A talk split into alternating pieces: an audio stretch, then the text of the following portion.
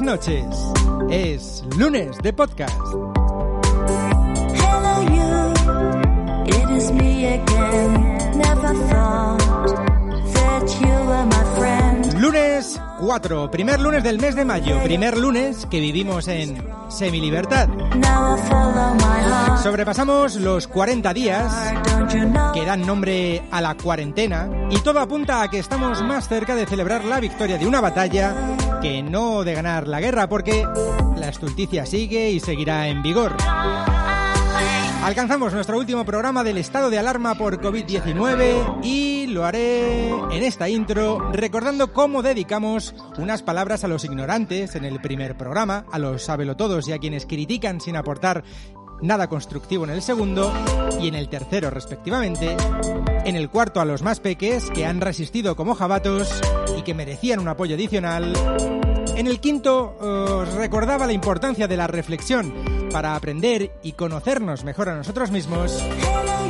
En el sexto advertíamos la crisis económica, que será lo más duro que afrontemos a partir de ahora. Y por último, en este séptimo podcast, cerramos el círculo como lo iniciamos,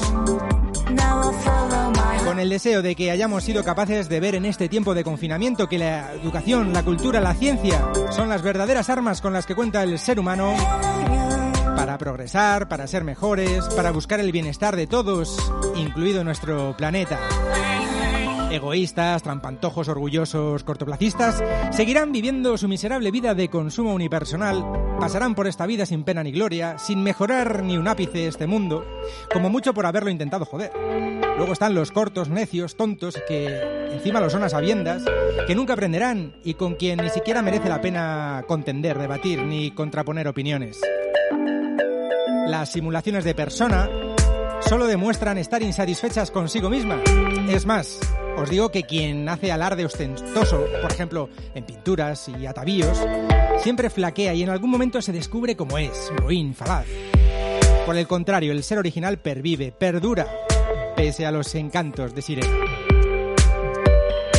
En nuestros últimos momentos de vida los hay que descubren que es la colaboración, en la colaboración, no en celebraciones ni en onanismos varios, sino en el conocimiento compartido, en la sabiduría y en el altruismo, donde se encuentra el regocijo, el reconocimiento, la justicia y la eternidad.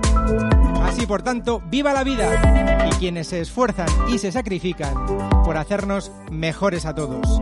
A los vagos, a esos ni agua. Bienvenidos, bien hallados, saludos de quienes habla, siempre presto y dispuesto, Martín Expósito.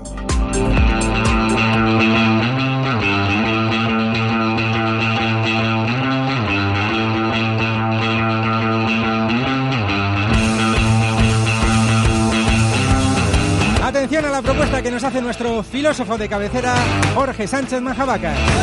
La ilustración que nos hacía llegar esta semana deja clara sus intenciones. Dos personajes hablando. ¿Qué haces para divertirte? Responde el filósofo. Destrozo las creencias y los pensamientos de la realidad que tiene la gente y hago que se cuestionen su existencia. ¿Cuál es la función de un filósofo en la sociedad?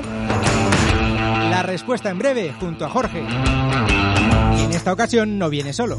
Viene bien pertrechado de filósofos de todo el país y más allá de nuestras fronteras que nos aportarán su visión sobre la filosofía en nuestro entorno. No os lo perdáis, más que interesante. A los minutos de filosofía, filosofía ilustrativa, le seguirá la ciencia y la tecnología. En esta ocasión, la propuesta que nos hace para este último programa, Álvaro Ibáñez, Albi de Microsiervos, pasa por realizar un viaje al pasado, al pasado de nuestras consolas, que han revivido en nuestros últimos tiempos de la mano de su versión mini, mini consolas de videojuegos para el recuerdo. Atari, Nintendo Classic, Sega Mega Drive Mini, hasta mini arcades. Raúl Shogun tiene una, sí, pero no mini. El todo a lo grande.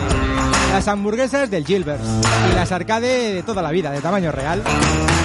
Como la versión original, o tal vez no siempre, porque precisamente Raúl nos relatará cómics, tebeos que fueron mejores que la serie inicial de la que surgieron.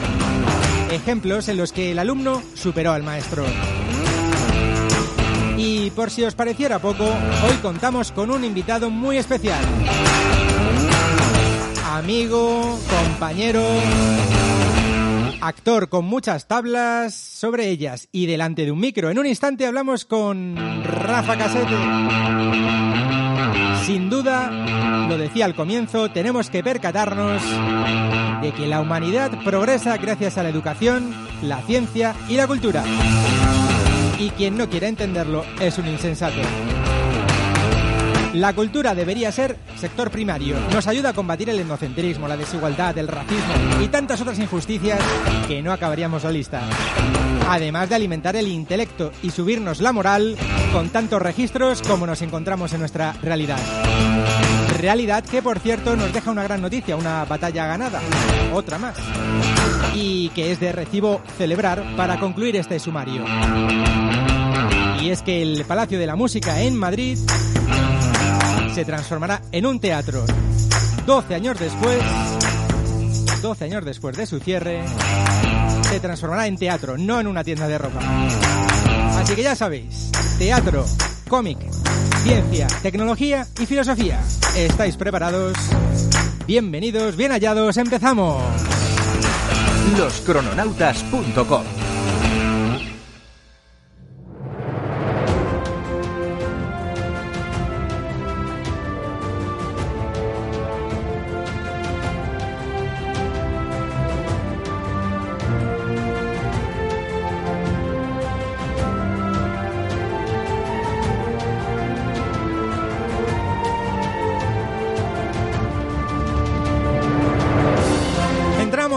De filosofía y como decíamos al comienzo, lo hacemos hoy muy muy bien rodeados. Pues fijaos, nada más y nada menos que de 19 filósofos, más nuestro filósofo preferido de cabecera, Jorge Sánchez Manjabacas. Hola Jorge, ¿qué tal? Hola, ¿qué tal? 20 filósofos hoy en el programa. ¿Eso cómo, cómo lo hacemos? En Zoom no cabe tanta gente, ¿o sí? caber, No, cabe. no cabemos tantos. Bueno, lo que has hecho ha sido eh, convocarles y ellos te han mandado un audio para poder participar en este programa en el que planteas cuál es la misión de un filósofo en la sociedad. Exacto, he elegido, es una especie de bomba, de humo no, pero sí una bomba de un brainstorming, de esto que se llama, una tormenta de ideas. Y he pedido nada en 24 horas. De hecho, para muchos ha sido un poco precipitado y me han mandado el audio un poco tarde. Pero bueno, intentaré hacer algo con ellos. Pero les he, les he preguntado eso. ¿Qué va a ser o cuál creen que va a ser la, la función del filósofo y la filósofa en el futuro?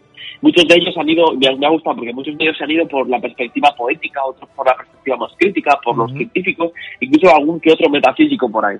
Sí, sí, hay de todo, ¿eh? Eh, En primer lugar, gracias a todos ellos. En total decíamos Ujú. 19, son 8 chicos, 11 chicas, hay ah, casi casi paridad, hay más chicas que chicos, ¿verdad? Hay de ¿Qué hay más? ¿Hay más filósofas que filósofos en la actualidad, Jorge?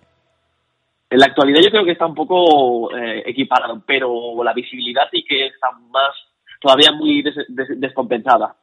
Fíjate que si miramos, echamos la vista atrás, ¿verdad? Filósofas, encontramos, podemos, bueno, conocidas, ¿verdad? Que hayan pasado a la historia con los dedos de una mano.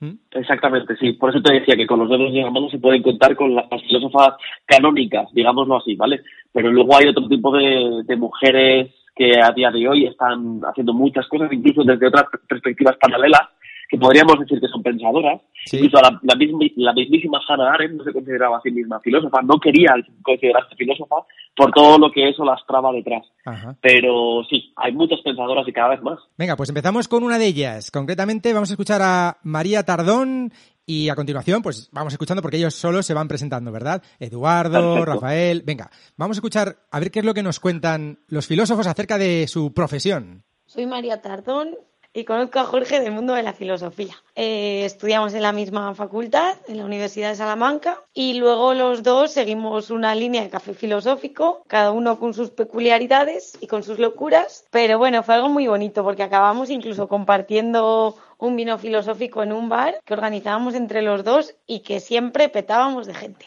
Tengo una mezcla de sensaciones, me pasa un poco lo que dijo Marina Garcés, ¿no? Que estamos como apasionados los filósofos en el día a día. A ver qué pasa, en realidad nos están dando más libertad porque tenemos que jugar esas cartas que nunca hemos tenido, ¿no? Así que cada uno pues las usa de una manera, ya sea aplaudiendo, volviéndose creativo en casa o disfrutando el salir a correr a las 6 de la mañana, cosa que nunca me había planteado madrugar lugar para salir a correr, la verdad. Así que creo que eso, nos estamos adaptando al medio por primera vez. Siempre adaptábamos el medio a nosotros y ahora pues ha llegado un punto en el que somos nosotros los que nos tenemos que adaptar. Luego también tengo un poco de miedo, aparte a todo el control policial que está viendo por las calles, que bueno, ahora me parece preciso, pero me da mucho miedo que la gente se acostumbre a ese tipo de control y no haga una crítica constructiva.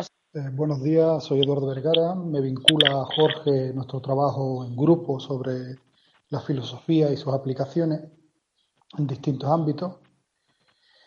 Y bajo mi experiencia en situaciones en extremo, para, para mi trabajo la filosofía es una herramienta, una disciplina de transformación a nivel que hace que el individuo eh, se plantee, reflexione, evoluciones o involuciones sobre ciertos prejuicios y posjuicios que hacen que la filosofía asiente ciertas bases para que eh, el ser humano se plantee las barreras y obstáculos ante las situaciones en extremo. Soy Rafael Guardiola, profesor de filosofía en un instituto de eh, enseñanza secundaria de Málaga y presidente de la Asociación Andaluza de Filosofía. La gran tarea pendiente de la humanidad en el siglo XXI es la solidaridad y el alumbramiento de nuevas formas de organización social más justas y creativas, sin descuidar la libertad y la igualdad, las grandes conquistas de siglos anteriores.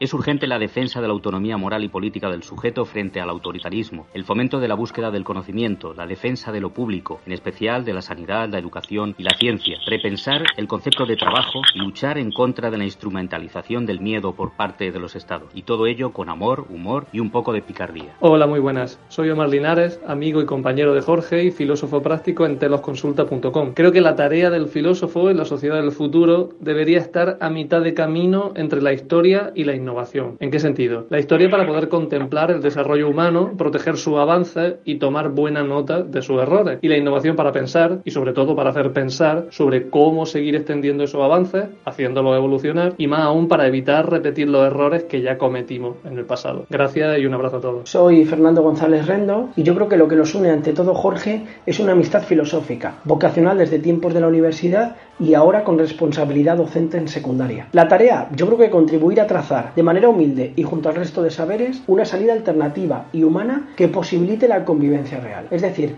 la vida no más entendida como una aglomeración de hechos simultáneos y sí como una narrativa vinculada en la que sin fronteras, ni físicas ni mentales, tomemos como punto de partida lo vulnerables que somos. Ahí está, ahí está. Pues sí, ahí hemos tenido hasta, hemos escuchado hasta el presidente de la Asociación Andaluza de Filosofía, a Rafael eh, Guardiola, Linares que hablaba esa posición de la filosofía entre la historia y la innovación. María tenía miedo, Jorge, por el control policial. A ver, tampoco es que haya sido tanto, ¿no? Sí, pero lo que hace María también es una de las cuestiones o de las funciones de la filosofía que es esa anticipación ¿no? a la distopía. Y de hecho hablaba yo con alguna de ellas, ahora escucharemos a Elena que también mencionó algo así como la distopía del control policial. La, la especulación es una tarea de la filosofía eterna. Desde el, desde el comienzo de, de sí misma ha sido una función filosófica y por lo tanto ella misma está haciendo lo que tal vez puede estar proponiendo, que es especular.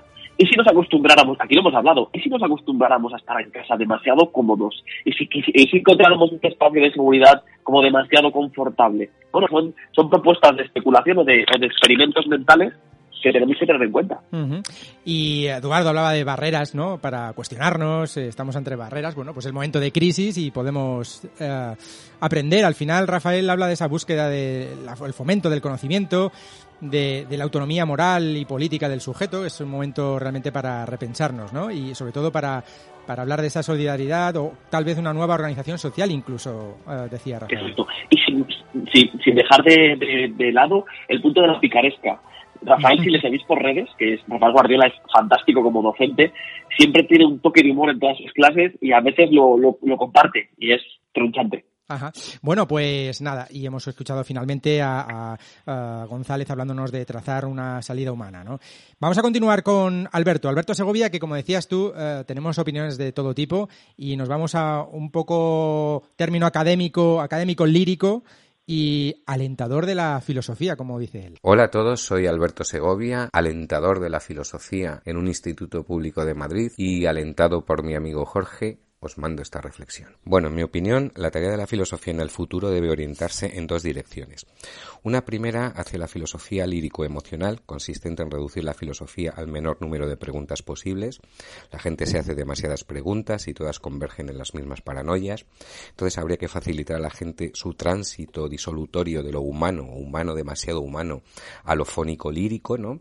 Pues eh, transformándonos en el, en el animal más simple posible, en una especie de animal que emita cuatro o cinco sonidos guturales como mucho. Y para ello, pues también se hace necesario hacer un acto de constricción, de expiación de la culpa, quemando en la plaza pública las grandes obras clásicas de la filosofía, pues yo que sé, eh, la crítica de la razón pura de Kant, eh, la filosofía, la fenomenología del espíritu de Hegel, Ser y tiempo, por supuesto, Ser y tiempo de Heidegger, y luego una segunda dirección más prosaica, que sería conducir a la filosofía hacia un oráculo dionisíaco irreductible, de acceso impenetrable, al estilo un poco pitagórico, pero, eso sí, desplatonizado. Soy Joana Rita Souza, una filósofa portuguesa. La tarea del filósofo en el futuro empieza hoy, ahora mismo. El filósofo debe compartir herramientas que permitan la práctica del pensamiento crítico y creativo con niños, con jóvenes, en ¿dónde debe hacer eso? ¿En colegios? ¿En la escuela? ¿En cafeterías? Cerca de las personas. El futuro empieza hoy. Muy buenas, mi nombre es César Domínguez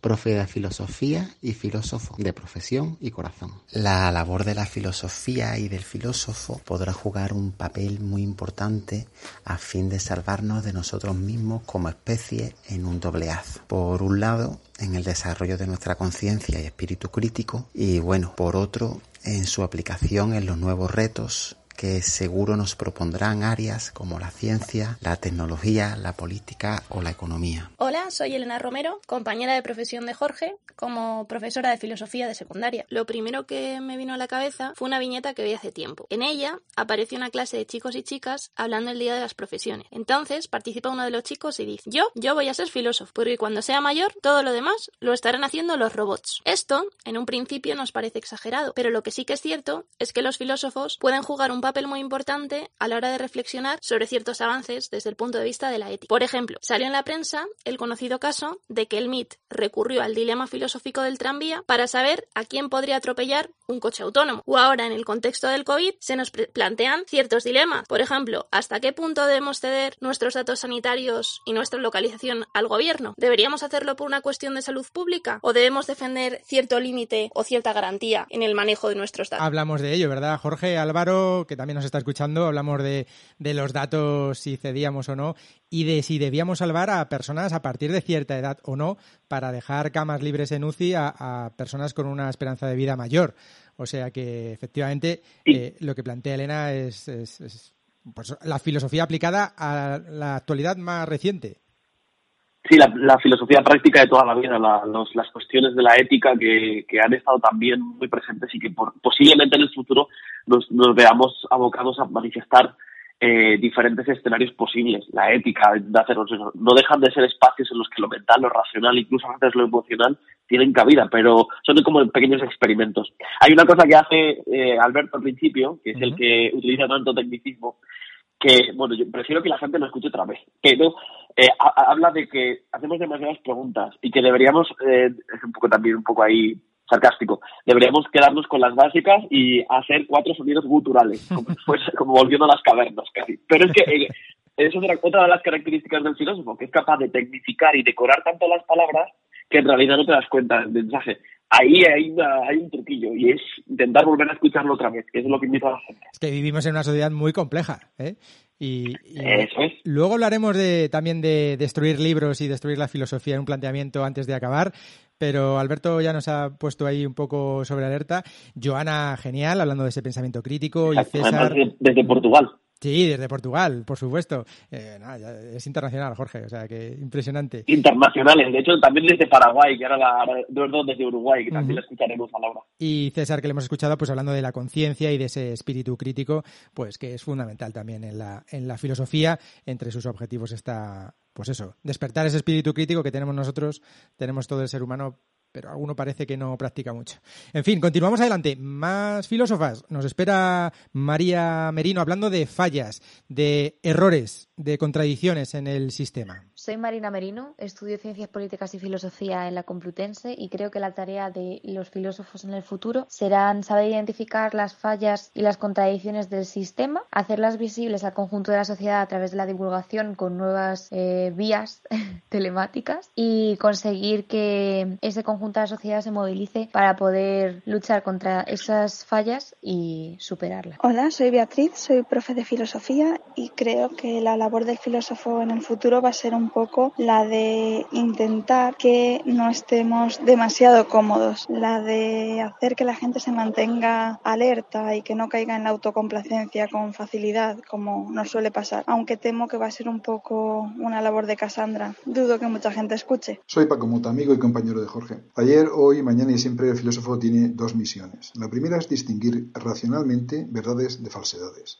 La segunda es distinguir racionalmente acciones convenientes de acciones inconvenientes. El orden importa, no saber qué hacer si no sé antes qué pasa. Filosofía y ciencia son como mano y puño, son lo mismo. Siempre fue así. La episteme griega es la esquientia romana. Los antiguos nunca distinguieron entre filosofía y esquientia. La ciencia moderna solo es el pimpollo más exitoso de la filosofía de siempre. Distinguir entre filosofía y ciencia es como distinguir entre saber y conocimiento, entre mano y puño. Cuanto más alérgico a la ciencia es un pensador, más ridículo y prescindible resulta. Grandes filósofos de ayer, Sócrates y Darwin. Darwin acometió sobre todo la primera misión de la filosofía, Sócrates sobre todo la segunda. Grandes filósofos actuales, Daniel Dennett, Jesús Mosterín y Richard Dawkins. La filosofía nunca es comentario de texto. Magnífico, magnífico, magnífico Paco, ¿verdad? Hablando Exacto. de... Y de hecho tres niveles distintos. Filosofía y Si te das cuenta, el primero es, Ma- es Marina, ella es estudiante todavía. Y por Ujú. eso le he querido preguntar esto. Lo que pasa es que yo coincidí casi como, como alumna mía y ahora está estudiando ciencias políticas y filosofía. Y quería preguntarle, ¿qué piensas tú? ¿Cuál puede ser el futuro? Luego tenemos a Bea, que fue, que fue una compañera mía de oposición y ya es... eh, ya, ya trabaja como profesora y tenemos a Paco que lleva veintipico años en la docencia y además de Paco algún día me encantaría traerle porque es un tipo que, bueno, tiene un libro que propone que la gente debería votar solo en función de las de la sabiduría que tenga. Fíjate. Pero bueno, si la, la gente quiere que nos escucha que volvamos, volveremos y traeremos a Paco Mota, que es una joya de, de persona. ¿Quién mide quién tiene sabiduría y quién no? ¿Eh? ¿Quién establece qué es sabiduría y quién Él no? lo tiene todo planificado. Eh, Tengo sí. su libro aquí, ¿eh? Sí, sí, sí, sí. No, muy interesante, muy interesante. Y vea, por supuesto, que, que no estemos cómodos, que la filosofía nos incomode, que, que nos perturbe, que pues eso, que no seamos autocomplacientes, ¿no? O sea que muy interesante Exacto. también las tres, las tres visiones. Eh, tengo alguna más, sí, porque en total eran 20. Nos espera Laura, Laura, Elena, Ana Isabel, en fin. Tremendo, Jorge, menudo trabajo y gracias una vez más a, a todos los compañeros por haber por haber participado, por supuesto, haber tenido la llamada. Hola, soy Laura Curvelo, formadora de filosofía para niños en Uruguay y también trabajo en áreas de pedagogía en la formación de maestros. El futuro de la filosofía en este momento y el presente de la filosofía es, a mi juicio, eh, ayudarnos a comprender y a pensar en qué mundo queremos vivir, qué tipo de personas queremos ser y comenzar a pensarnos éticamente desde nuestras microacciones. Para mí, ese es el futuro en el que debiera instalarse la filosofía, ayudarnos a ser cada día mejores personas. Me llamo Elena Navarro, soy profesora de filosofía de secundaria y bachillerato en la región de Murcia y conozco a Jorge de un grupo de WhatsApp de profesores de filosofía. Me preguntan qué papel o función debe tener la filosofía en la sociedad del futuro y pienso con Nietzsche que el papel de la filosofía es combatir la necedad. Pienso que el papel del filósofo es el de alzarse como voz crítica y generar espacios de discusión o de reflexión pública que permitan experimentar la humanidad y poner límites a la estupidez humana. Soy Ana Isabel García, consultora filosófica y miembro del Centro de Filosofía para Niños, donde conocí a Jorge Sánchez Manjabacas. ¿Cuál es la tarea del filósofo, la filósofa en un futuro?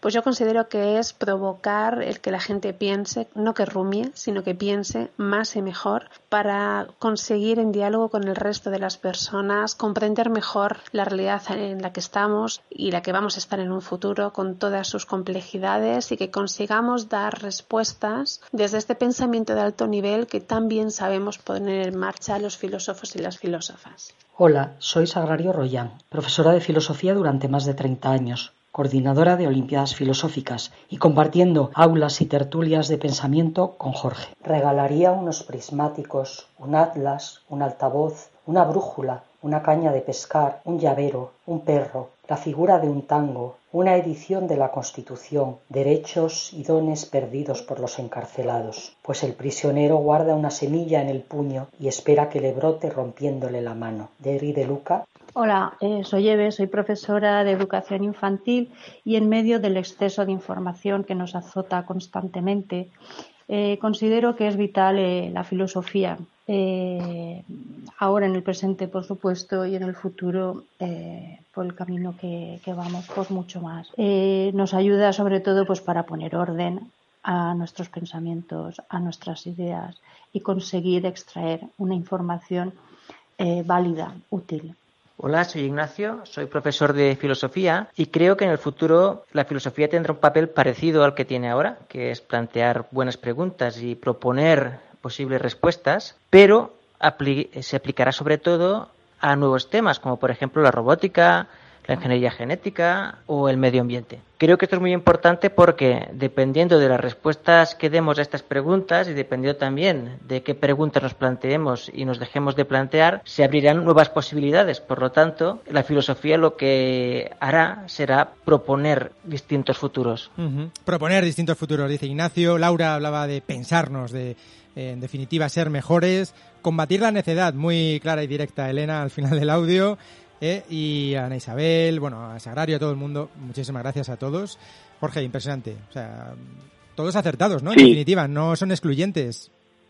Sus no, de hecho, exactamente, ha quedado una especie de mixtura muy interesante entre todos. Los niveles han sido muy diversos. En este último audio hemos escuchado mucha gente dedicada a la filosofía para niños, incluso a Ed, que es, es maestra de primaria. Se me ha quedado fuera, por desgracia, otro audio de otra maestra de primaria que aplica filosofía para niños en el aula. Y ahí le vemos también la, la filosofía, no es que esté de moda, es que está en todos sitios. Se Sí. puede aplicar, y como decía Ignacio al final, a ciertos eh, espacios en los que hablamos como el medio ambiente o como la biotecnología en el futuro, que aquí Aldi nos puede hablar mucho más. Pero eh, el pensamiento, es decir, todo lo que circunda a, a la actividad propiamente humana, que es la, la reflexión, el acto cognitivo básico de la reflexión y, el- y la vuelta a las ideas básicas, va a estar ahí. Entonces, el futuro de la filosofía está muy claro, está ahí. ¿Y qué me dices de Medina Guadalupe? Vamos a escucharla. Hola, soy Marina Guadalupe y creo que la filosofía tiene que desaparecer.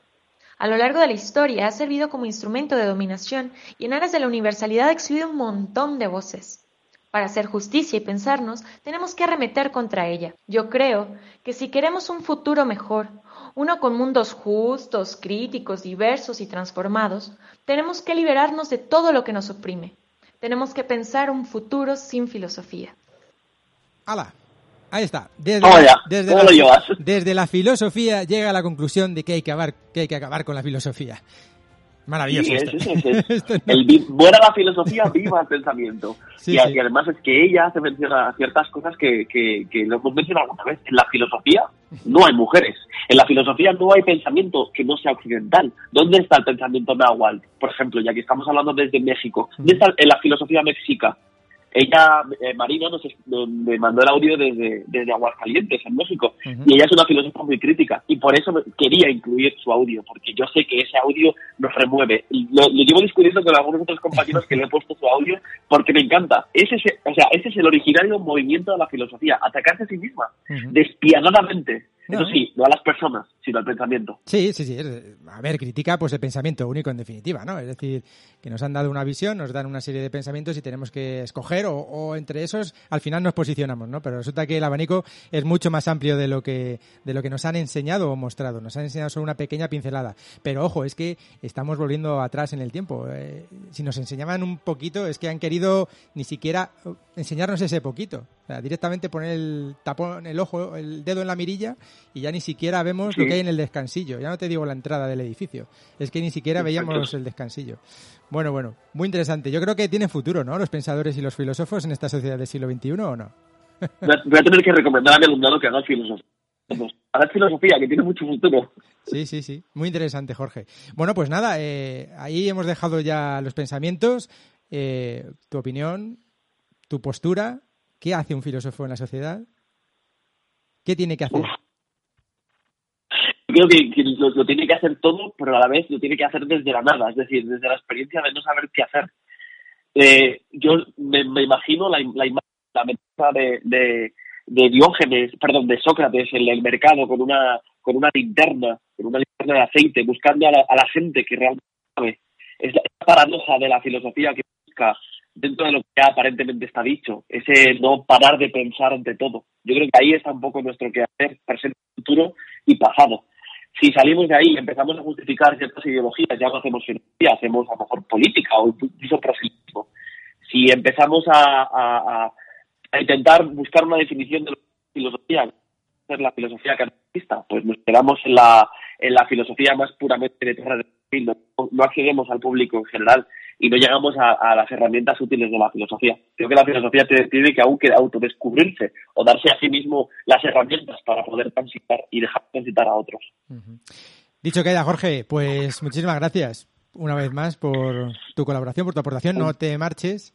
Continuamos conectados por Zoom y por teléfono y continuamos adelante con los cronautas. Gracias por esta tercera temporada. A vosotros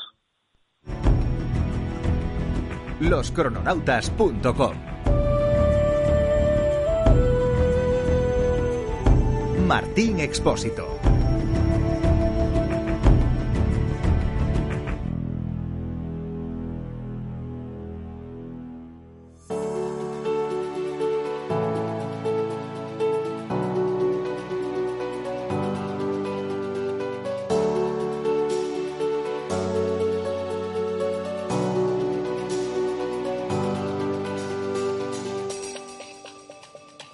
Pues sí, la filosofía nos plantea o nos ayuda a resolver cientos planteamientos que la sociedad pues nos pone delante de nosotros, aunque no lo esperemos.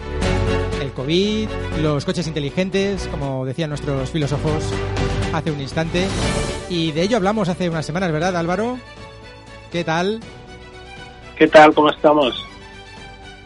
Deberíamos mm, dejar en manos de un coche que decida ¿qué, tiene que hacer si atropella a un niño o a un anciano? Pues es una de las, de las cuestiones que cada, es que cada semana prácticamente aparecen artículos nuevos en cuanto hay algún anuncio de algo relacionado con la inteligencia artificial y todas esas cuestiones pues que siguen ahí. Y la gente no deja de debatirlas y comentarlas. Y bueno pues oye tienen un interés importante visto el camino que lleva. Sí, sí, sí, desde luego.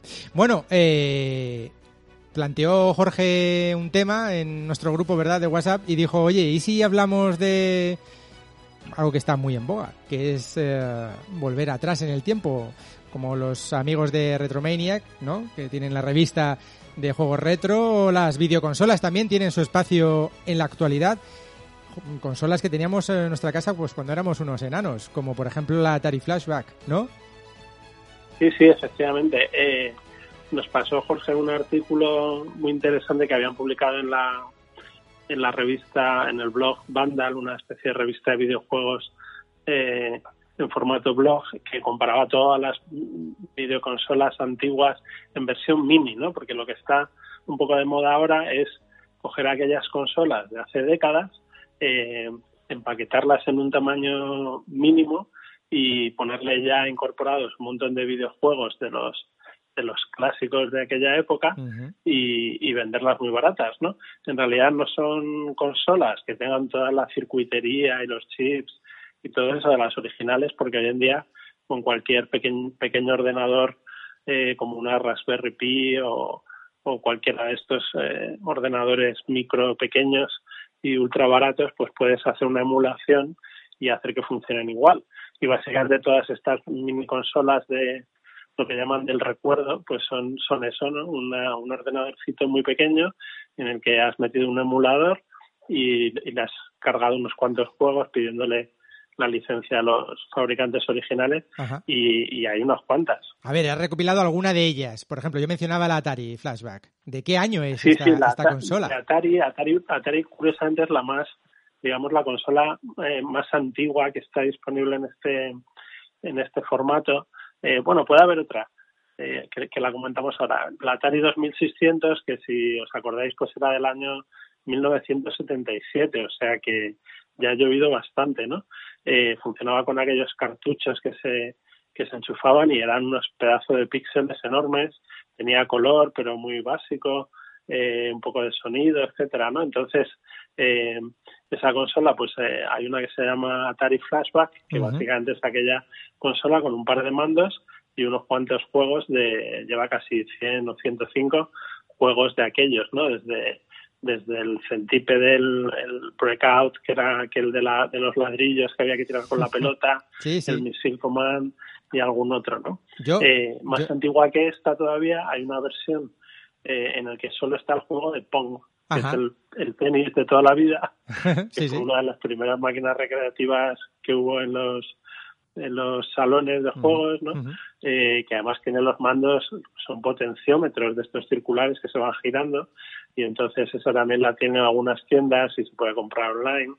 Eh, pero bueno, con, con una sola solamente tiene un juego, ¿no? Es el, el Pong, es el único juego que tiene aquella. Ahí en Atari estuvo trabajando Steve Jobs. Yo tuve un Atari. El ordenador eh, no podía compartir los, los programas. Ahí me sentí muy frustrado porque, claro, los disquetes eran de tres eh, un medio, ¿verdad? Lo, lo, normal. Y, y, Atari llevaba tres un cuarto, creo que era.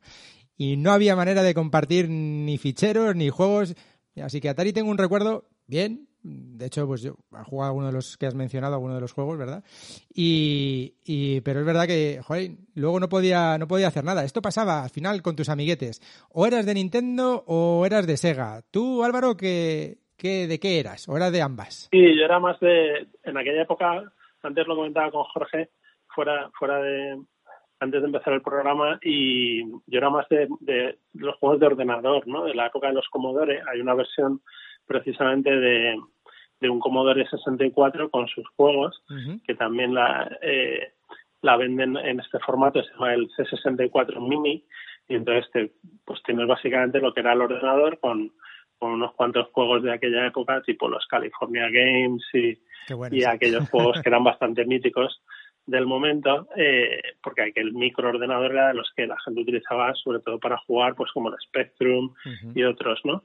Eh, luego ya de mayor, por ejemplo, yo no tenía no era muy de jugar con consolas, eh, pero ya de mayor, por ejemplo, pues me han regalado la, la Nintendo Classic Mini, que es la versión de la de la Nintendo de toda la vida, la primera que hubo, y la verdad es que gozada porque tienes los juegos de los que siempre has oído hablar y a los que todo el mundo ha jugado en algún formato o en algún salón de juegos, de videojuegos o, o, en algún sitio como son los Super Mario Bros, el, el, el Legend of Zelda, que es como el primero de los juegos de aventuras de ese estilo que hubo y que se popularizó mucho, el Donkey Kong, el Pac-Man, pues todas esas versiones para la Nintendo, pues lo tienes en estas máquinas que, que al final pues son son aparatitos pues que te cuestan como 50, 60, 70 euros.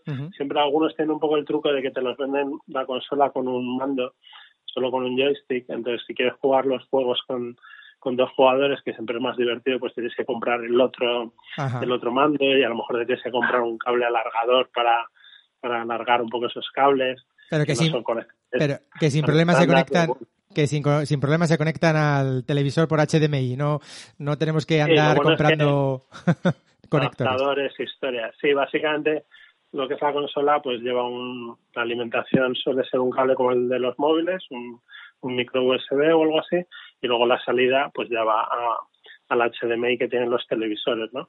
Algunas de estas consolas, por ejemplo las de la, estas de Nintendo y, y alguna que hay de Sony también y la Sega creo.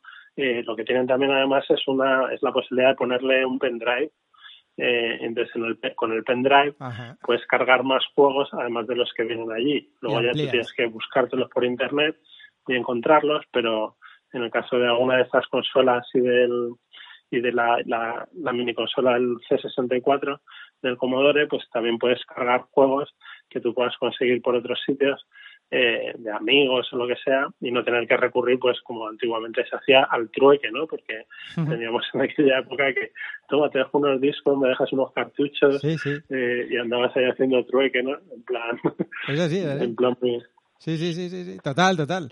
Oye, y se han sumado todas al carro, ¿no? Decíamos, Nintendo, la Super Nintendo también está, la Sega Mega Drive también. Hay una de Sega también, la, la de la, la, Sega Mega Drive en versión mini, con los juegos de, Sonic y alguno más. Eh, y luego, pues por ejemplo, PlayStation, está la, la PlayStation 1, que además esa la ha fabricado Sony directamente. Eh, entonces son los mismos juegos, pero en emulación. Esa, quien lo ha probado dice que no es tan buena como como otras consolas de estas retro, pero pero bueno, pues jugar a Final Fantasy VII y y alguno más, ¿no? Madre mía, todavía no lo he terminado yo. todavía no he terminado yo el Final Fantasy VII. Raúl, no me mates. pero hay algunos juegos de estos que te pones y, Creédmelo. Y consigues por fin acabarlos, ¿no? Y luego también hay uno, hay otras máquinas que, que, a lo mejor alguien habrá visto en las tiendas, yo las he encontrado en las tiendas Natura, por ejemplo, y que son, eh, y en algunas tiendas también de electrónica, que son esto que te decía, los mini arcades, que son básicamente juegos Un joystick. hasta la forma es la, la, de la, la de la máquina recreativa, ¿no? Y entonces vienen con un solo juego por 25 o 30 euros lo, lo tienes, ¿no? Y, y las hay pues de Pac-Man, de Galaxians o de, de Galaxians es el famoso juego de las moscas, ¿no? Eh, el Pong de Atari, algún otro. Entonces, pues bueno, para hacer un regalillo, pues siempre eh, el típico regalo entrañable sí, sí. de friki, hay que adivinar primero que, a, qué tipo de consola jugaba la persona a la que se lo vas a regalar, pero, Raúl, pero bueno, le puedes hay un, ¿tú a cuál jugabas? un buen regalo. ¿O a, cuál, o a cuál juegas? Yo, yo tuve la, tengo la coña, además esto es bastante gracioso porque a mí me ha pasado el, el, el caso contrario. Yo tuve mi Spectrum en su momento, uh -huh. eh, porque mi padre trabajaba en, en el gremio, me lo regaló, bla, bla. Sin embargo, me lo, deja, me lo dejaban para empezar a trabajar. Lo primero que me enseñaron fue a programar un Arcanoid. Que, lo, que, era de lo primero que hacías con, con eso, ¿no? Y luego las consolas me dijeron que si quería alguna, a mi rollo. ¿Qué ocurrió? Que ya ha pasado mucho tiempo, empiezas a trabajar, bla, bla, bla, con otro amigo, encontramos una oferta de un lote de consolas a lo bruto, que eran, me parece que eran 40, 50 consolas, en plan lote, tú lo tenías que comprar. Además, muy barato comparativamente hablando hace que nos costó 200 o algo así en su momento. Y claro, cogimos desde la GameCube, tenemos ahora la NES normal, hicimos toda la playa de, de, de, consolas y al final nos quedamos una de cada cada uno y el resto ya las vendimos para comprar cartuchos, porque ese es el problema, el conseguir claro. cartuchos. Entonces, eso es, sin embargo, el, el, rollo de volver a jugar, que yo reconozco que, que le he dado a las minis y, y a las de cartucho, el problema es la sensación, que estás mostrando acostumbrados a la sensación del mando antiguo, que claro, tú juegas con el de ahora y no es el mismo, es parecido, pero no es igual.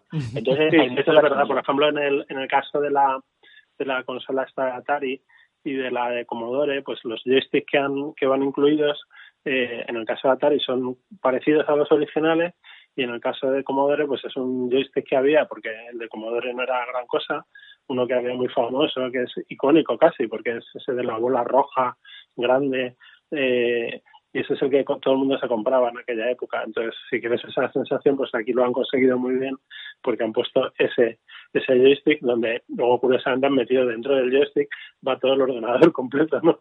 Eh, pero sí, con las otras, pues por ejemplo el de la el de la, el de la Nintendo Mini, pues eh, está bien, o sea, yo lo, no, no, es igual de grande que el, que el otro, que el original, pero vamos, es bastante manejable y se puede, se puede jugar bien, ¿no? Oye, han recuperado hasta ah. la Game Boy. Sí, la Game Boy, lo que pasa es que también, la, en el fondo, conseguir una Game Boy con todas las que hubo es, muy sencillo. Es fácil. Sí, sí. sí. No, no, Entonces, yo, yo la, la, mía la tengo localizada, pero no arranca. No me... Yo tengo por ahí la Todavía Nintendo no. Color, que siempre me la llevo de vacaciones y me acompaña ahí con un par de juegos, Tetris por supuesto. Eh, Tetris, claro, él le iba a decir. y, Qué bueno. Y luego lo curioso es que, que sí, que han sacado alguna emulación de, de en este artículo del, del blog Vandal de lo que comentaba lo, lo menciona, ¿no? En el propio ordenador con el navegador, pues hay páginas en las que puedes entrar y echarte unas partidas casi igual que, que el original, ¿no? Pero bueno, esa sensación de tenerlo en la mano y, esas cosas también es, es interesante. Y decíamos que estaban en un precio más o menos asequible, pero hay alguna que supera los 100 euros, alguna consola retro o mini. Sí, había algunas más, la, las de Capcom, por ejemplo, son ya de los arcades de, de aquellos de peleas y tal, eh, pues las han hecho un poco ya más en plan lujoso, ¿no?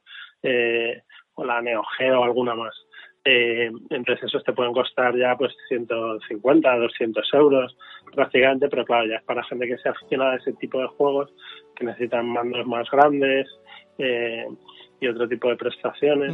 y Pero bueno, es un poco lo que decía Raúl, ¿no? es casi coleccionismo, que le gusten estas cosas y, y en su y en su vida pasada pues dedicará mucho tiempo a esos juegos, pues me, me encanta tenerlo ahí en la colección y de vez en cuando sacarlo esta es una partidita, ¿no? Vaya, Tetris, Robocop... Yo reconozco, os, reconozco que lo primero que cogimos cuando, cuando restauramos la recreativa que, y demás, que me costó 10 años conseguir una, eh, restauramos, le echamos, tuvimos que restañar por conseguir y conservar eh, el, aspecto retro y, y, toda la circuitería retro, el, el Snow Bros, o sea, las dos primeras horas de jugar al Snow Bros en una recreativa, o sea, ya te valió todas las 100 horas que tardamos en, recuperar lo que es la propia recreativa y, lo que es la, placa, porque a diferencia de las consolas que iban con cartuchos, estos iban con placas madre que enchufabas la, la, y iba. Oye, que decía antes yo de los disquetes, ¿verdad? Lo que me apuntaba Raúl, los de tres y medio o cinco y un cuarto, eran de tres y medio los de Atari, pero era de doble cara o algo así. Y, el caso es que eran sí, compatibles. Los cinco y cuarto eran de doble cara y los de tres y medio ya llevaban la doble cara incorporada, digamos. Entonces nosotros tenías que darle físicamente la vuelta y incluso tenías que recortarle, si querías grabarlos, tenías que recortarle una esquinita. Tenía ahí todos sus trucos. la, la época aquella. Vaya, vaya, vaya, vaya. bueno, bueno, bueno, yo no sé si... Tiene, la verdad es que resulta bastante entrañable. Ahora mismo hay unas cuantas empresas que se están dedicando pues ya a, a eso, a recuperar recreativas antiguas de las grandes y venderlas en diversos formatos y si vas a alguna alguna de las ferias que hay de vez en cuando de videojuegos antiguos y tal, pues por ahí están y es, es, es, gozoso jugar con ellas un rato, ¿no? Hace poco por aquí en Madrid yo creo que estaba iba a estar hasta mayo, o sea que estamos justo en el límite pero ahora ya no estará abierto, claro. Eh, pudimos ir a ver la feria, la, una exposición que había de videojuegos clásicos y tenían allí pues cientos de, consolas gigantescas en buen estado y podías jugar todo lo que quisieras y la verdad es que merecía la pena. Y Rafa, tú, uh, ¿jugabas en las consolas o no? Hola Rafa. Buenas, ¿cómo estamos? ¿Qué tal? Bienvenidos. Tenía el sonido aquí para escucharos con tranquilidad. Muy buenas, Mr. Spouser. ¿Le, dabas pues, o no le yo, Yo le daba, yo le daba, pero vamos, sobre todo más bien en su momento fue a los eh, juegos en las eh, videoconsolas, eh, vamos, en, las recreativas originales, que me he gastado yo monedas de 25 pesetas a patada todas las que te puedas imaginar.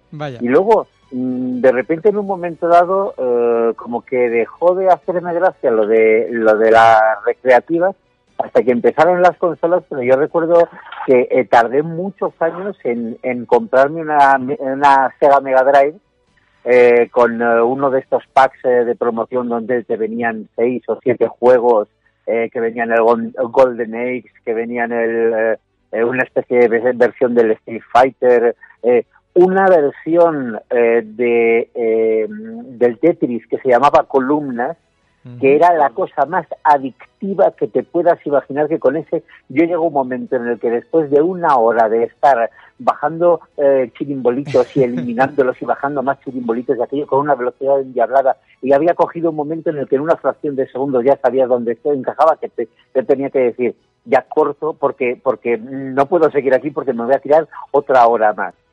Y luego también he sido más bien de, de juegos de ordenador pero sobre todo de los de los primeros y algunas veces incluso les hago una revisión. O sea, yo hace eh, cosa de unas semanas metidos ya aquí en la pandemia, he vuelto otra vez a engancharme al Doom original oh, y a las secuelas que tenía, que además es curioso porque mm, puedes jugarlo bien como lo hacía siempre, o hay eh, algunas páginas donde tú tienes eh, unos motores eh, que lo que hacen es eh, acelerarlo, darle nuevos efectos de luz, o sea, utilizar lo que son las capacidades de la tarjeta gráfica que tenemos ahora, que evidentemente no tienen absolutamente nada que ver con lo que era el juego en su momento. Mm. Es que estoy viendo lo que me está enseñando Raúl. que vamos, el Quake también es otro de los que a mí me enganchó mucho Y, la verdad es que en ese sentido he sido más bien de, juegos de estos de primera mm, de primera persona y reconozco que con el Doom, sobre todo al principio, eh, yo estuve enganchadísimo, pero hasta el punto de que yo tenía, que me imagino que nos ha debido pasar a todos los que en su momento lo jugamos, pesadillas por la noche perdiéndome en pasadizos donde te saltaban demonios, donde te lanzaban bolas de fuego y cosas parecidas. Los chavales ahora juegan al Fortnite, pero luego hubo un pasado, hubo un pasado. Yo una vez leí algo acerca del efecto Tetris, que es lo que le pasaba a los jugadores de Tetris, a, dedicaba demasiado tiempo que, que es eso, que por la noche en sueños ya veías sí. de colores bajando y se colocaban y, y todo eso y lo, lo llegaron a calificar así, ¿no? Yo lo sufrí, yo lo sufrí porque había una versión, aparte de Column, que sí que le eché miles y miles de horas, miles de horas, había una versión del Tetris que era en tres dimensiones y jugaba a 3x3 por 10 de fondo. Entonces, eh, ya llegabas, Eh, de 15, de 15, 20 minutos, estabas ya que, que solo veías clases de, de, figuras y llegabas a soñar con ellas. Era, era una cosa demencial, decías, ¿y por qué me ha ganado? Y volvías a jugar en tu cabeza un rato hasta que decías, no puede ser, tengo que dejarlo porque no puede ser. No, no se puede. Y debido a esto, queridos niños, es por lo que nuestros cerebros quedaron dañados. eso iba a decir. Anda que no, no tuvieron prensa negativa, mala, no, malísima, lo peor. O sea, no podíamos jugar a los videojuegos porque, en fin, pues eso, mira cómo hemos acabado. Bueno, chicos, no juguéis. Este programa no recomienda el uso de videoconsolas. Antes de los dos años, a partir de los dos ya sí. Bueno, eh, no os marchéis, que continuamos. Raúl, no te vayas muy lejos. Vamos contigo. Un programa del pasado que solo se escucha en el futuro. Loscrononautas.com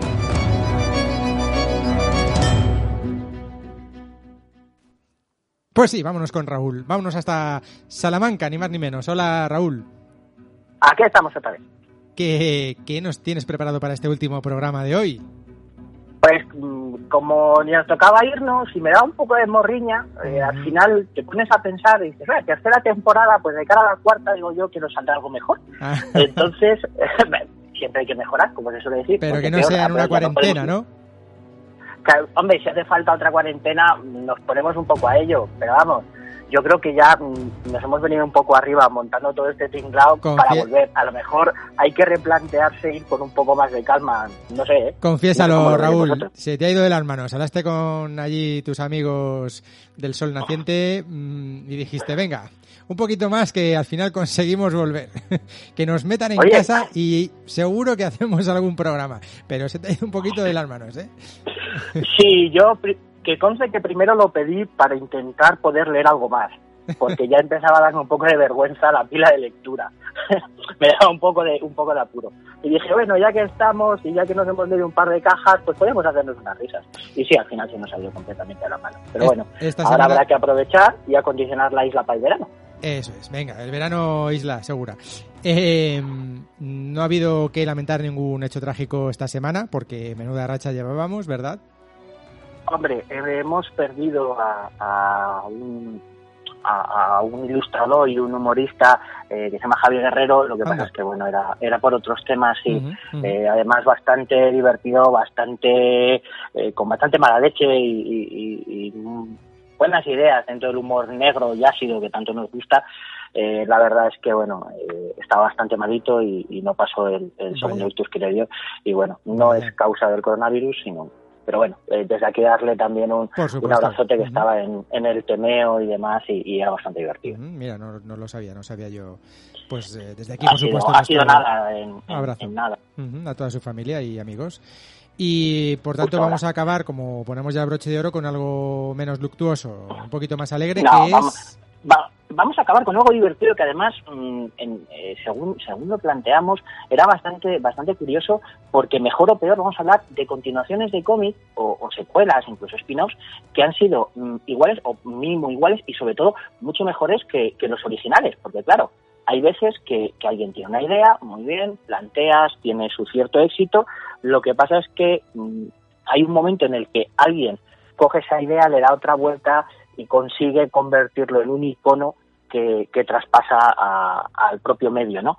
Y el primer, la primera eh, que nos, que nos viene a la cabeza es que mejor o peor todos conocemos a los X-Men. ¿No? Mejor o peor, todo el mundo ha ido, eh, o mayor o menor medida, ha visto alguna película de los X-Men, o ha visto alguna de Lobezno y demás. Claro, si planteamos que Lobezno no empezó con la Patrulla X original, a la gente que no está dentro del mundillo le explota un poco la cabeza. ¿Cómo? ¿Qué me estás contando? Sí, sí, la verdad es que, eh, claro, eh, Nos venimos abajo. Stan Lee, nos venimos abajo, es decir, pero es que Jack Kirby y, y Stan Lee crearon en el 63 a, a la Patrulla X un poco eh, eh, herederos de, de todo el, el movimiento eh, de, de la, de la energía nuclear, ¿no? Que en aquel momento estaba daba tanto miedo, ¿no? Eso de tener gente que por culpa de la radiación conseguía superpoderes.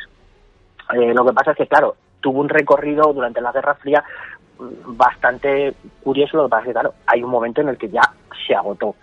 Llegó que Chris Claremont, que realmente al final la Patrulla X, por mucho que la creara Stan Lee, Jack Kirby, la que todos creemos, hemos leído y conocemos básicamente es la de Chris Claremont, ¿no? Estuvo durante 25 años eh, dentro de la franquicia y la convirtió de ser aventurillas juveniles a crear un nuevo paradigma con nuevos personajes eh, en, en una saga que fue la de la, la segunda Génesis que presentó a Lobezno, a Coloso, a Tormenta, Tormenta, a Arrendador Nocturno Tuvo a, todos estos personajes que después se han hecho mundialmente famosos, eh, creó nuevas situaciones, pasó de ser adolescentes, los hizo mayores, los casó, los mató, los resucitó y mejor o peor construyó un universo dentro de Marvel lo suficientemente importante para que en mayor o menor medida todos los personajes de, de la Casa de las Ideas hayan acabado eh, luchando o interactuando con alguno de los X-Men que salieron de la pluma de Chris Claremont.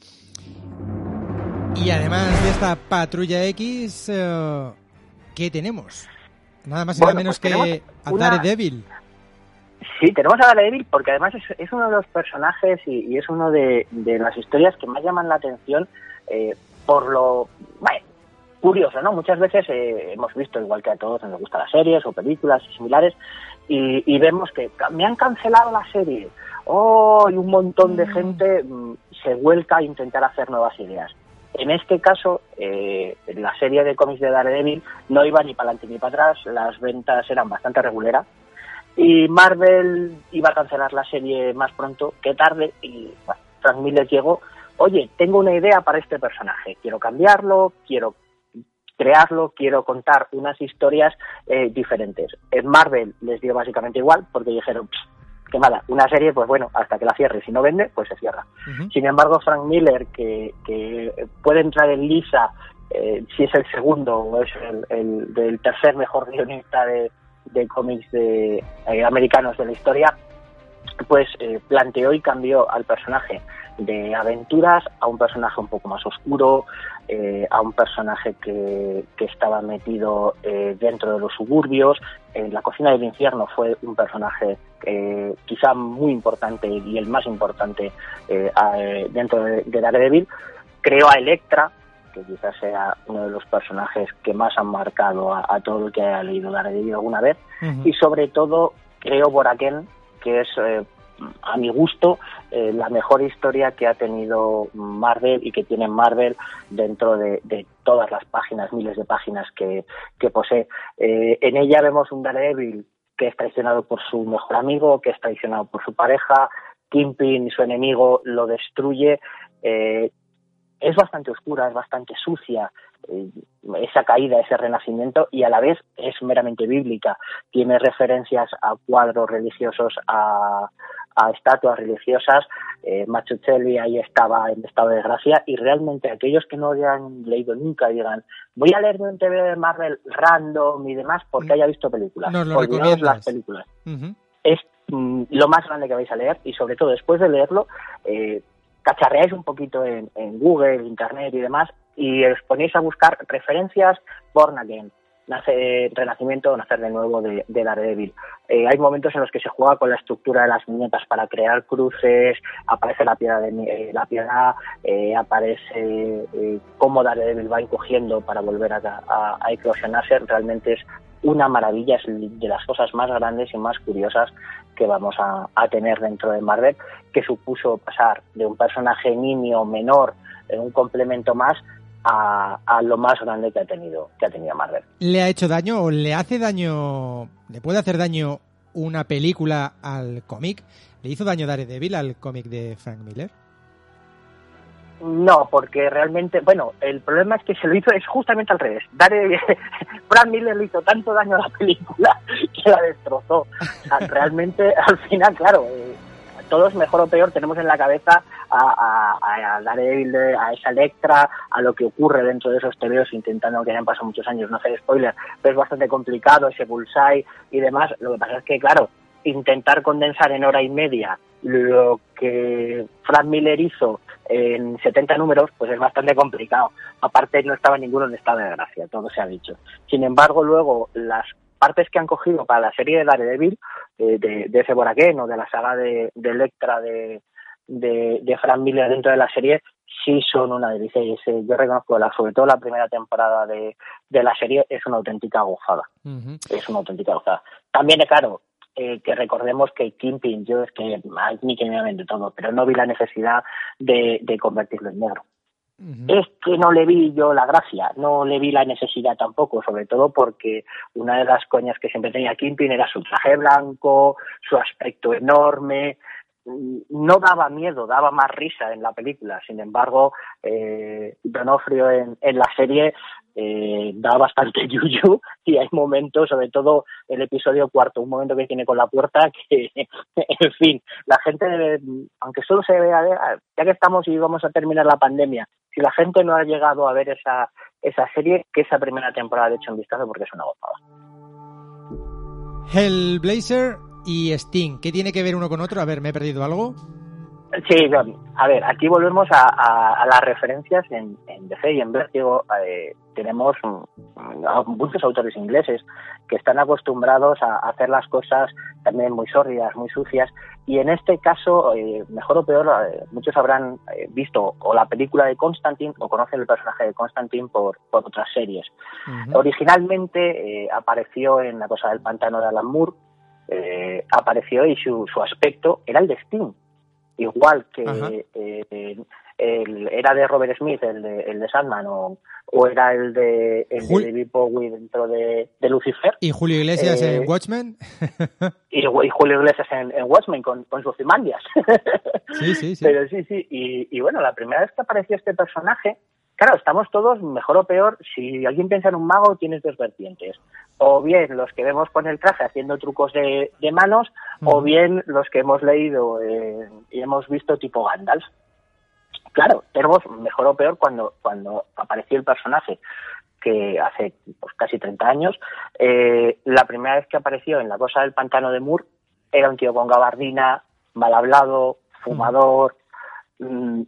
claro, te chocaba que ese personaje fuera un mago, encima fuera bueno, porque realmente, claro, tú lo veías y decías, es una piltrafa humana, y sin embargo se ha convertido en uno de los puntales dentro del universo mágico de, Vértigo y de DC más importantes que, tiene. Hace poco, además, se ha anunciado eh, que va a tener una, una serie junto con la Liga de la Justicia Oscura, todo místico en HBO, y el personaje es uno de los más mimados de, de todo Vértigo, uh -huh. porque si bien tenemos a, a Sandman escrito por Reichman y demás, eh, en Hellblazer, que es la serie de, de Constantine, ha pasado por todos los au, eh, autores ingleses más importantes de, de todo DC.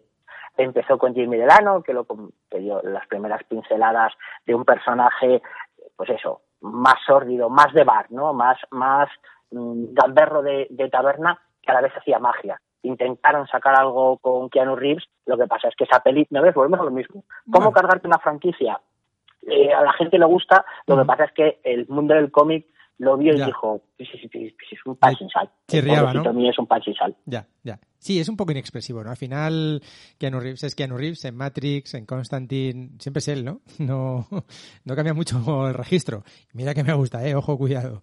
Oye, ¿y Constantine City of Demons, esto del año 2018, así que era de DC, tiene relación con Hellblazer? Sí, sí, Constantine eh, es todo. Mm, o sea, es el, eh, Constantine es el, el personaje, Es personaje, principal. El Blazer es la serie que genera eh, el personaje. En vez de llamarla Constantine, que sí que lo Sí. intentaron hacer Ujú. a través de eso, pues la serie original se llamaba Hellblazer para no tener solo eh, el título del personaje, sino para poder meter todo el mundo místico de, de Vértigo y de DC. Para poder hacer cameos. Así sonaba un poco el tráiler. Un poquito de miedo, ¿eh? Si lo buscáis en internet.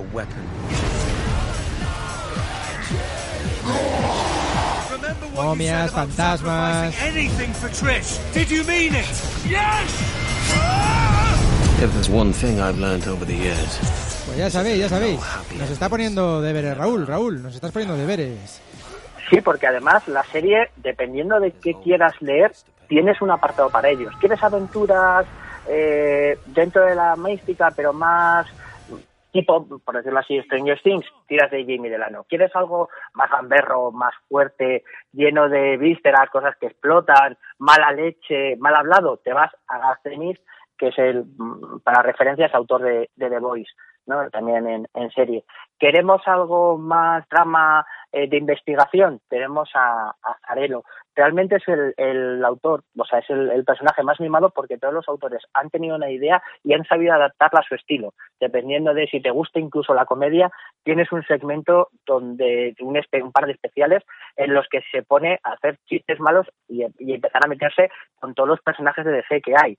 Entonces es, es bastante, bastante curioso y muy mimado y además dentro de lo que es una serie larga, porque en una miniserie de 12 números eh, hay gente que puede tener una buena idea. Sin embargo, mantener durante más de 150 eh, de forma continuada una, una cabecera es bastante complicado.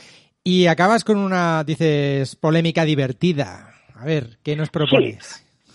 Porque aquí, aquí es donde, sobre todo, aquí me va a perdonar un amigo mío, Tomás, Tomás Hijo, que es, que es muy fan, muy fan de, de Hellboy. Lo que pasa es que, claro, aquí planteamos, ¿es mejor que dentro de un personaje haya una sola historia que sea sobresaliente o que durante toda su, su trayectoria sea buena?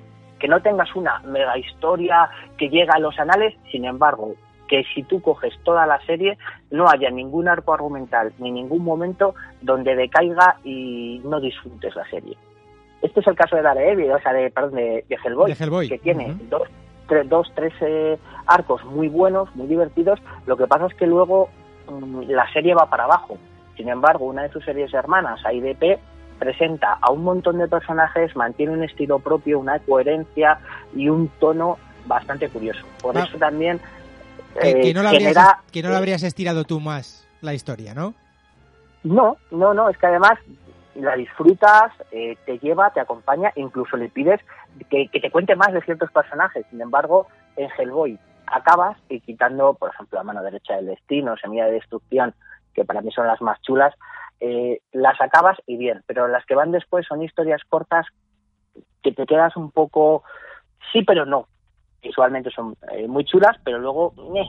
entonces aquí queda esa, ese pequeño de qué quiero, una serie que me enganche y devore número a número hasta acabarla o que vea un par de episodios que me flipan y luego digan pues ni fu ni fa.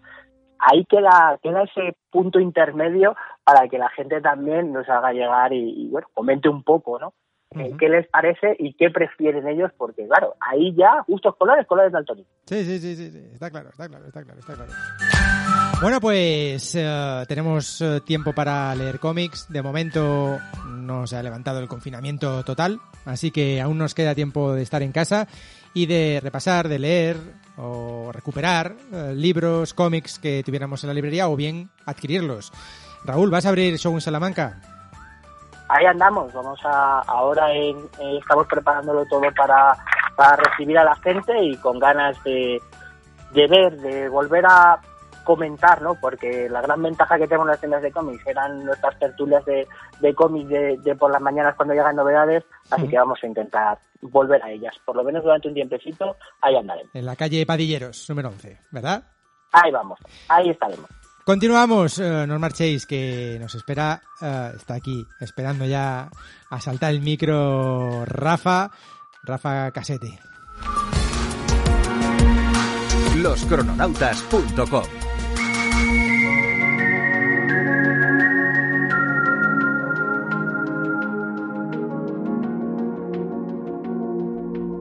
Martín Expósito.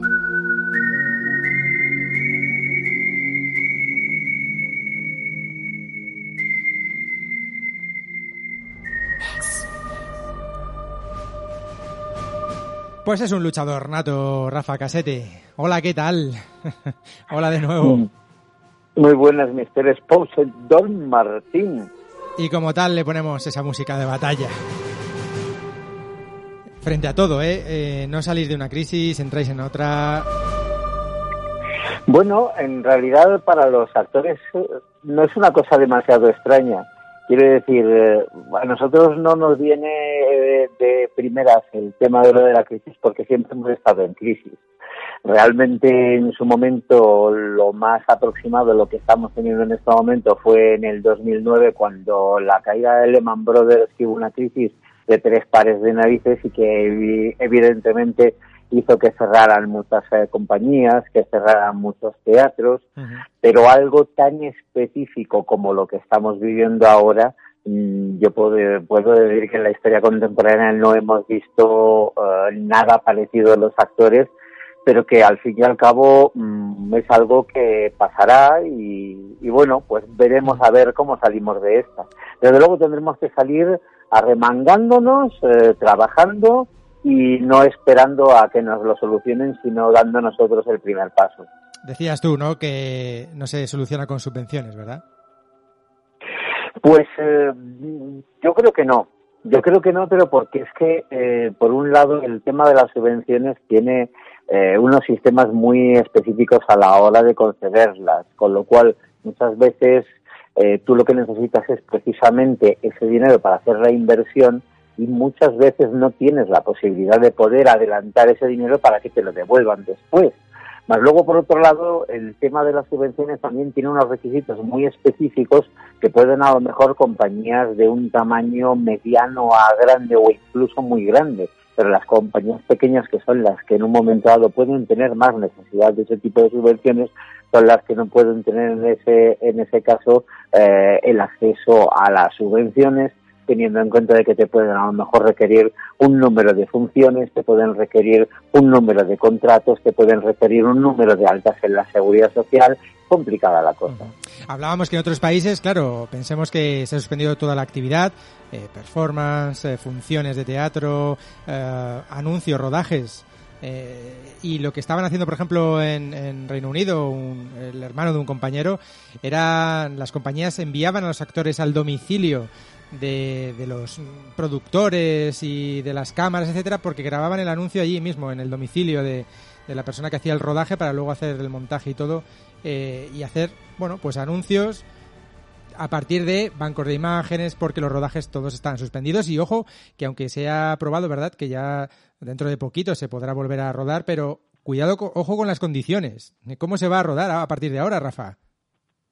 Bueno, básicamente hay unas condiciones que se, ya, se han establecido ya en las asociaciones de, de eh, cinematografía, donde van a obligar, pues, eh, lógicamente, a una distancia, eh, van a obligar a, a unas medidas de higiene, a mascarillas, etcétera, que puede que en los primeros rodajes vaya a ser pues un poquito como lo que también hemos visto estos días con las primeras salidas cuando eh, se ha empezado a levantar la, la pandemia. Va a haber al principio mucha confusión y iremos viendo cómo van las cosas. Mm, ha habido algunas eh, cosas parecidas, quizá no exactamente del mismo tipo de lo que comentabas en el Reino Unido, pero por ejemplo en televisión española han estado pasando una, una serie de televisión que se ha rodado por parte de cada uno de los actores en su casa, con la única diferencia es que eh, como evidentemente Televisión Española, como la gente tiene unos equipos más o menos en unas condiciones,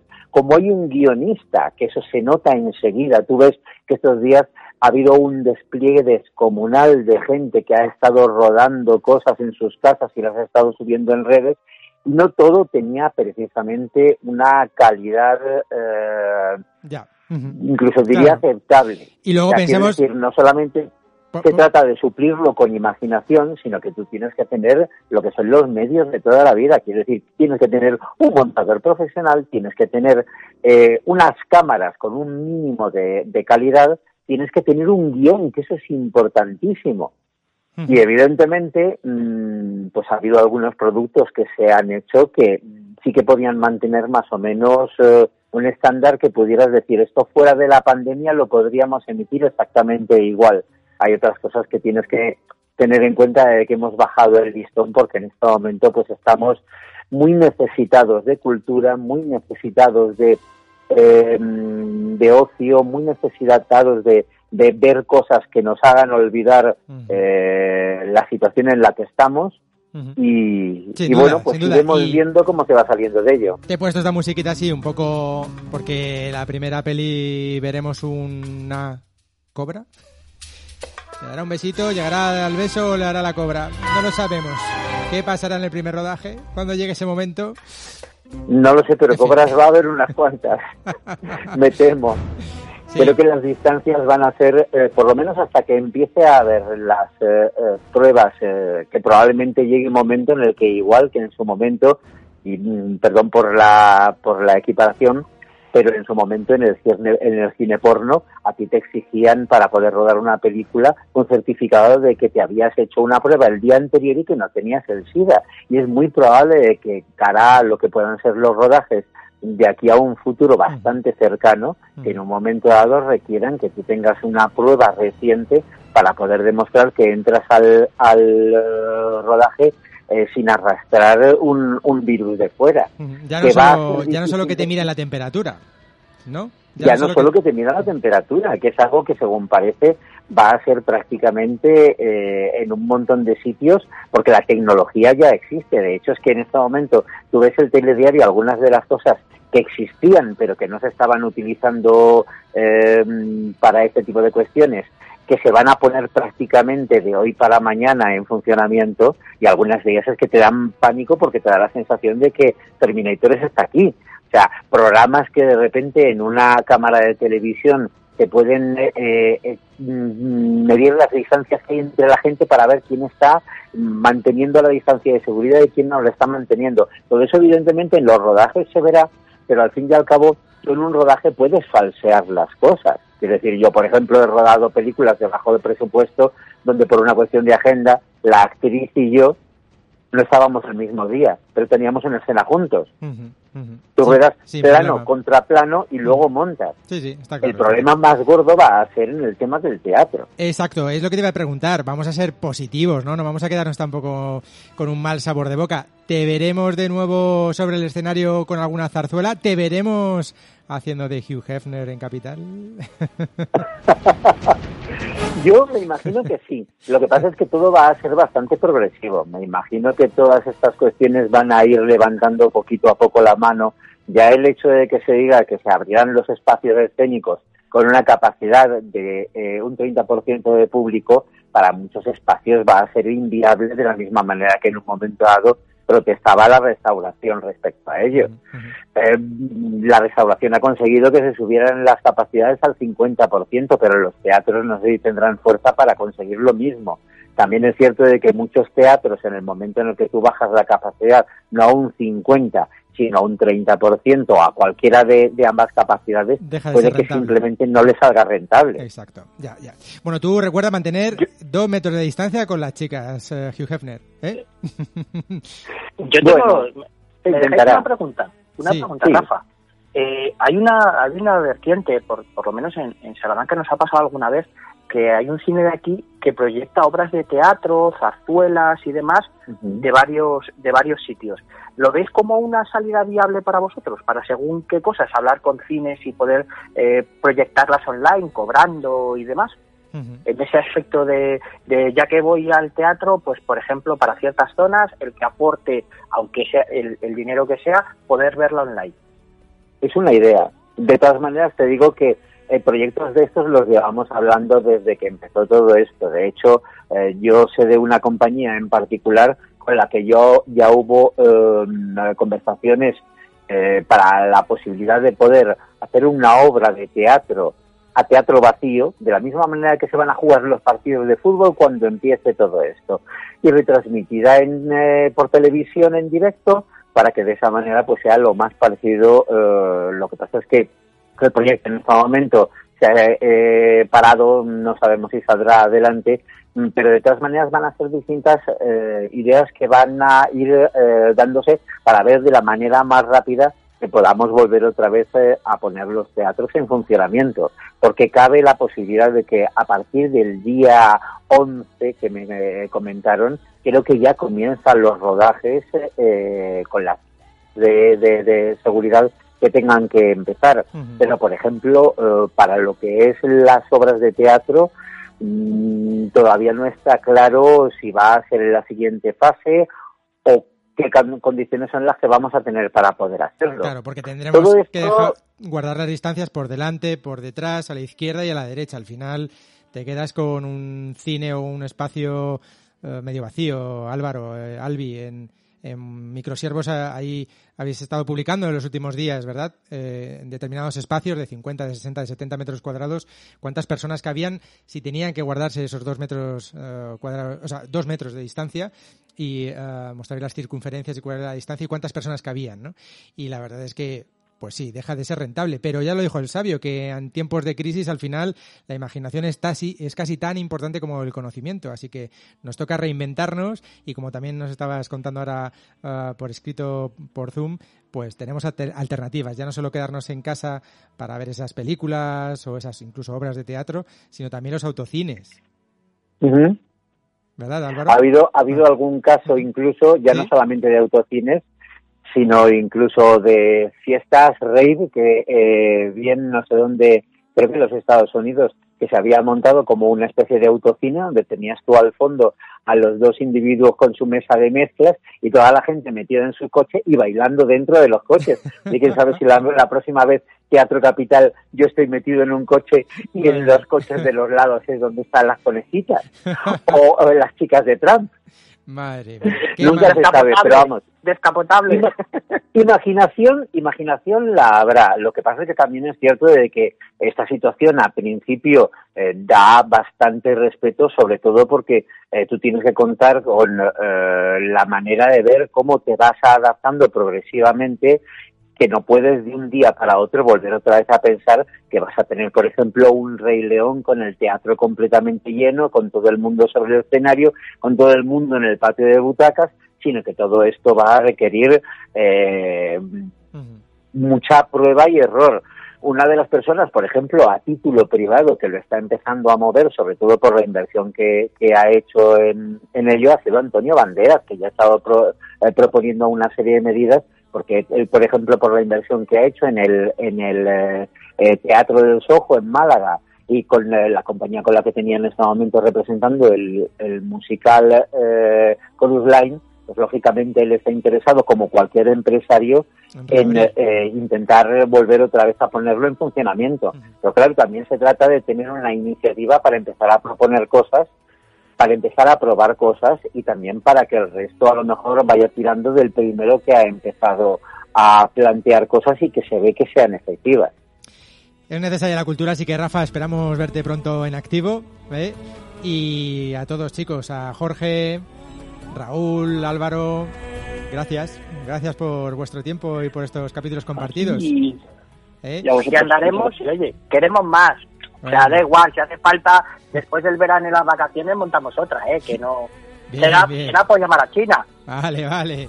No, no te pases. Pues nada, oye, un placer haber participado aquí en la despedida y que la próxima vez nos volvamos otra vez a ver, pero ya cara a cara y a ser posible sin dos metros por medio. Eso, hacemos un día. Mira, pues no está mal pues, de cara a montar, cuando ya nos dejen, estemos en la fase 5, sin chistes, ahí, ahí, eh, coger, hacemos otro directo con gente, nos podemos ir a tomar eh, a, a la Cruz Blanca, Ajá, oye, por ejemplo, ¿eh? Sí. Yo lo dejo Sí. ahí, lo dejo ahí, que podíamos montar un algo. que aprovechamos para mandar un saludo, por supuesto, a Antonio también, que ha estado malito, fue eh, estuvo afectado por eh, coronavirus, afortunadamente salió adelante, y ahí, ahí, bueno, yo creo que va a estar el primero abriendo las puertas de, de la Cruz Blanca de Vallecas, y seguramente que si se lo proponemos, no nos va a decir que no, así que podemos... Mira, tenemos ¿eh? Venga. un, un fin de semana cocido en la Cruz Blanca, después nos vamos a salir y nos hacemos una hamburguesa. Así es que al fin de semana siguiente tenemos la ruta de bares. Joder, Hombre. hay otros hay otros comunicadores que hacen polígonos, ¿no? Nosotros hacemos bares. No está mal, oye. Álvaro Velasco también estará por ahí, que nos haga otro sitio. Pues sí, podemos liarle, podemos liar a Álvaro también. Bueno, chicos, gracias por todo. Y fijaos, hasta aquí ha llegado el programa y la batería de mi móvil. Así que espero que resucite el terminal. Nada, esto lo enchufo y ya coge batería. Y espero que volvamos en alguna ocasión, más pronto que tarde. Gracias por haber estado ahí, por descargaros el programa y por compartir estos minutos con nosotros. Jorge, Raúl, Álvaro, Rafa, un placer.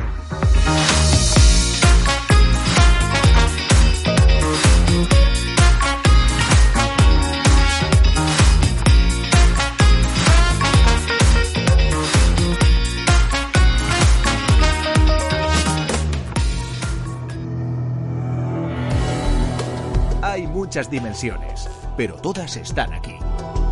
Si buscas una máquina del tiempo, nosotros la tenemos. Dale sentido al tiempo y al espacio. Un programa del pasado que solo se escucha en el futuro. Loscrononautas.com